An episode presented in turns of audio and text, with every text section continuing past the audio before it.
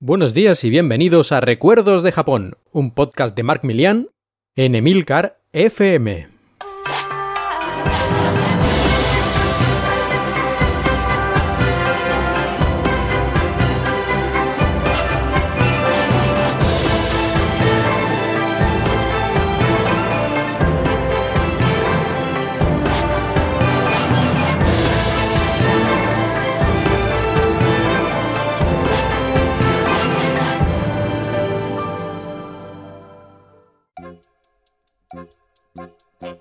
Después de tantos años de espera, por fin estoy en Japón. ¿Qué pasará ahora? ¿Será como me lo esperaba? ¿Qué sorpresas encontraré? Y sobre todo, ¿serán las japonesas tan pervertidas como parecen? Crucemos los dedos. Capítulo 2. Los primeros días.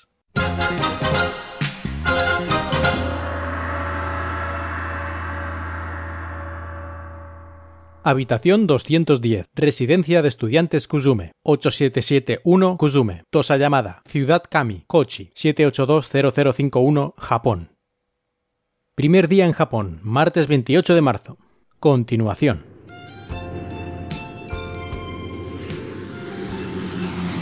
En cuanto llego al aeropuerto de Kochi, me recibe Hamada Yuriko, del IRC, International Relations Center, Departamento de Relaciones Internacionales, del KUT, que es la universidad, el Kochi University of Technology. Hamada-san, una chica joven y alegre, me lleva con su coche al Kuzume Ryo, es decir, a la residencia de estudiantes Kuzume, donde viviré los próximos seis meses. Kuzume está situado en la ciudad de Kami, en el barrio de Tosayamada, la capital de la prefectura, que sería algo así como una provincia o una comunidad autónoma en España. Kochi está a una media hora en coche o a una hora en bicicleta. Tosayamada es una zona tranquila, residencial, rodeada de campos de cultivo, de pequeñas montañas y colinas, es decir, estamos en el campo. Es lo que los japoneses llaman inaka. Dejo las maletas en mi habitación y vamos directamente al KUT.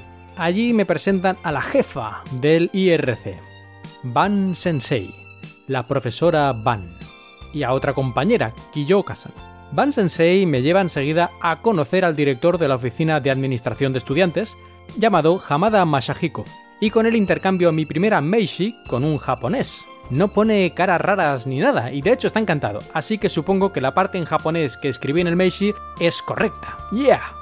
A continuación, las chicas del IRC me llevan a comer a un pequeño convini, restaurante self-service, un poquito de todo, que está cerca de la universidad, llamado OBAC. Por si alguien no lo sabe, diré que un convini, que viene de la palabra convenience store, tienda de conveniencia, es una tienda en la que venden un poquito de todo y que suele abrir muchas horas al día o incluso llegar a las 24 horas abierta. Mientras comemos, hablamos sobre España, sobre cómo ha ido el viaje, y están bastante preocupadas por si la comida japonesa me resulta extraña o desagradable, pero no es el caso. De hecho, la comida la encuentro bastante normal, ni gusanos fritos, ni cerebros de simio, ni nada raro, y el sabor está francamente bueno. Me parece que mi periodo de adaptación a la cocina japonesa ha sido muy rápido, como de 20 segundos. En cuanto acabamos de cenar, Hamada-san me lleva siempre en su coche a comprar comida y algunas otras cosas que me harán falta. El supermercado se llama Value Power Food Center y está cerca del Kuzume. Seguro que será un centro de peregrinación habitual. Cuando llego otra vez al dormitorio me encuentro con Pavel, un chico de la República Checa, alto como un castillo y que ya hace seis meses que está aquí haciendo su doctorado de tres años, como la mayoría de extranjeros. Yo de hecho soy un poco la excepción. Y él es el único otro europeo que está en estos momentos en el KUT. Hamada-san se despide y yo, como todavía falta bastante tiempo para que se ponga el sol, voy a dar una vueltecita por los alrededores. No me puedo ir a dormir pronto porque si no luego me costará mucho más adaptarme al horario en Japón, todo esto del jet lag. Al final acabo llegando a una tienda que se llama Takase Do It Yourself, una tienda muy grande donde venden prácticamente de todo menos comida. En cuanto acabo de comprar algunas tonterías, vuelvo a la habitación y a las 7 de la tarde ya no puedo más y me voy a dormir. Primera noche en Japón. Buenas noches.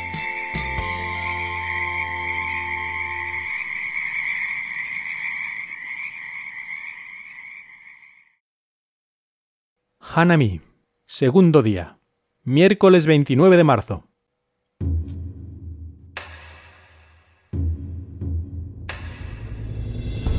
Me despierto a las 7 de la mañana del día siguiente. Y es que el viaje da bastante palo, sobre todo si es la primera vez que lo haces. Este segundo día no tengo nada que hacer, solo aclimatarme y deshacerme del jet lag, aunque de momento no noto nada de nada. Vaya tomadura de pelo el jet lag, yo preocupándome durante semanas y ahora nada. Así que después de desayunar arreglo un poquito la habitación y me voy a investigar por el barrio. En cuanto me doy cuenta he llegado a un gran templo shintoísta, Jinja. Aquí en Japón encuentras templos por todas partes. Incluso en medio de una montaña perdida puedes encontrarte un templo. Si te pones a caminar en línea recta en dirección aleatoria, seguro que antes o después te acabas encontrando alguna otera, es decir, un templo.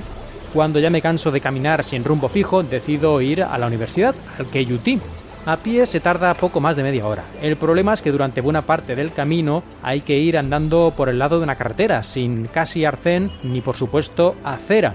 En Japón no suele haber demasiadas aceras, sobre todo en zonas rurales. Y además los japoneses me parece a mí que conducen bastante a lo bestia, casi como si fuera un videojuego. De hecho, me recuerda al Carmageddon, Llego hasta el río, cruzo el puente sobre este Monobegawa, este río Monobe, un río que aquí en Japón es un río cualquiera, un río del montón, pero que en España sería uno de los más grandes del país. Y en un par de minutos ya estoy en el campus. Inmediatamente me doy cuenta de que el parque que está delante de la universidad, el Kagamino Koen, está a tope de japoneses que están haciendo hanami.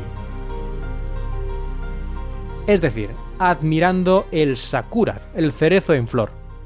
Es una tradición que encanta a los japoneses. Con la excusa de este hanami hacen un picnic y de paso vacían unas cuantas botellas de sake, licor de arroz japonés o lo que haga falta. Algunos se lo toman más seriamente y hacen fotos, hacen dibujos e incluso reflexionan sobre lo efímero que es la juventud y la belleza, la brevedad de la vida y de todas esas cosas. En la explanada de césped han montado un montón de pequeñas paradas en las que venden comida y estos vendedores se pasan todo el rato gritando ¡Irasaimase! ¡Irasaimase! que significa bienvenido a mi tienda y cómprame, vamos, básicamente. A los japoneses esto no les afecta porque lo llevan escuchando desde que nacen, pero a mí casi que me da un poquito de vergüenza no comprarles nada de tantas ganas y interés que parece que le ponen. Al final no puedo resistirme y me compro una ración de takoyaki, bolas de una pasta rellenas de trozos de pulpo y cocinadas en una especie de paella Así de buenas a primeras no me gusta demasiado, aunque tampoco es malo, ni fu ni fa. Pero como que me ha costado 400 yenes, me como hasta la última gota de salsa. En cuanto acabo el festín, me vuelvo hacia casa. Pero de camino me entran ganas de subir un momento a una de estas colinas que hay alrededor de la carretera, y desde arriba se ve el Océano Pacífico y una vista magnífica de Tosa Llamada. Bajando de la montaña llego ya al pueblo, me compro algunas cosillas más en Takase y me dirijo a Kuzume para hacerme la cena. Hoy un clásico, patatas fritas con huevo frito. sí! Buenísimo. Y por si alguien lo dudaba, sí hay patatas en Japón y no hacen un gusto especial ni son ninguna cosa extraña. Igual que tampoco había en Europa y las trajeron, pues también las han traído a Japón.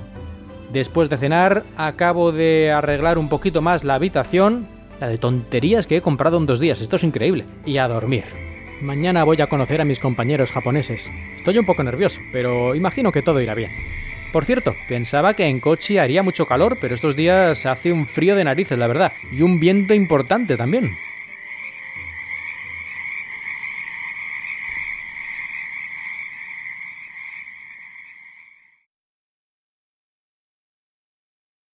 Informe especial. Los nombres y los apellidos japoneses. En Japón, para llamar a una persona, primero se utiliza el apellido, que solo tienen uno, y después se pone el nombre.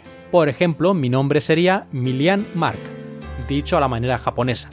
Es muy habitual el uso del tratamiento honorífico san como sufijo, que significa señor o señora, incluso entre amigos y personas que se conocen desde hace muchos años. El sufijo chan por otra parte, es más afectuoso y se usa sobre todo para niños o chicas jóvenes con las que tienes confianza. Normalmente la gente se conoce por el apellido, incluso les cuesta recordar a veces el nombre de pila de la persona. Pero yo les dije que a mí me llamaran por mi nombre, que me llamaran Mark o que es como parece que le resulta más fácil de pronunciar.